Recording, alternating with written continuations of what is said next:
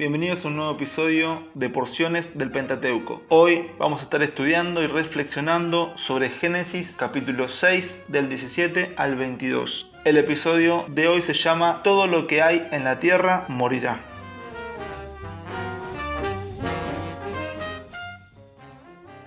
Nunca se me hubiese pasado por la cabeza cuestionar algo de Noé, en tanto que las escrituras dicen, Noé, varón justo, era perfecto en sus generaciones. Con Dios caminó Noé. Génesis 6, 9. Pero resulta que algunos de los más renombrados y intérpretes judíos se preguntan, ¿por qué Noé ante el anuncio de destrucción no intercedió por los habitantes de la tierra? Y lo comparan obviamente con Abraham y con Moisés, quienes ante anuncios similares sí intercedieron. Cuando Abraham se entera en Génesis 18 de la destrucción de Sodoma y Gomorra, intercede ante Dios por aquellas ciudades. Empieza pidiendo por 50 justos y termina pidiendo aunque sea por 10.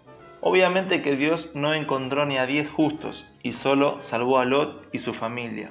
Moisés intercede ante Dios en un anuncio similar después de que el pueblo adore al becerro de oro. Acuérdate de tus siervos Abraham, Isaac e Israel. Tú mismo le juraste que harías a sus descendientes tan numerosos como las estrellas del cielo. Tú les prometiste que a sus descendientes les darías toda esta tierra como su herencia eterna. Entonces el Señor se calmó y desistió de hacerle a su pueblo el daño que le había sentenciado. Éxodo 32, 13 al 14. Noé no tenía en nombre de quién pedir, no podía hacerlo en nombre de diez justos, porque no había ni uno. La intercesión de Abraham no logró salvar a las ciudades, pero sí a Lot. Tampoco existían aún Abraham, Isaac y Jacob, por lo tanto, se vio imposibilitado de interceder como lo hizo Moisés, aparándose en el pacto y en las promesas que Dios había hecho. Aún así, Noé fue justo, porque hizo todo lo que podía hacer en el tiempo oscuro en el que le tocó vivir. Nosotros tenemos un nombre en el cual pedir. Cualquier cosa que ustedes pidan en mi nombre, yo la haré. Así será glorificado el Padre en el Hijo.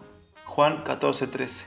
Y tenemos un intercesor y un mediador. Mis queridos hijos, les escribo estas cosas para que no pequen. Pero si alguno peca, tenemos ante el Padre a un intercesor, a Jesucristo el justo. Primera de Juan 2:1.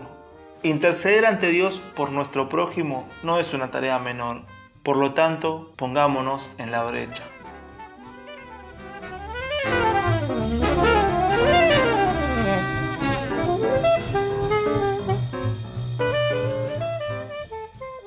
Muchas gracias por estar ahí. Los espero en el próximo episodio de Porciones del Pentateuco.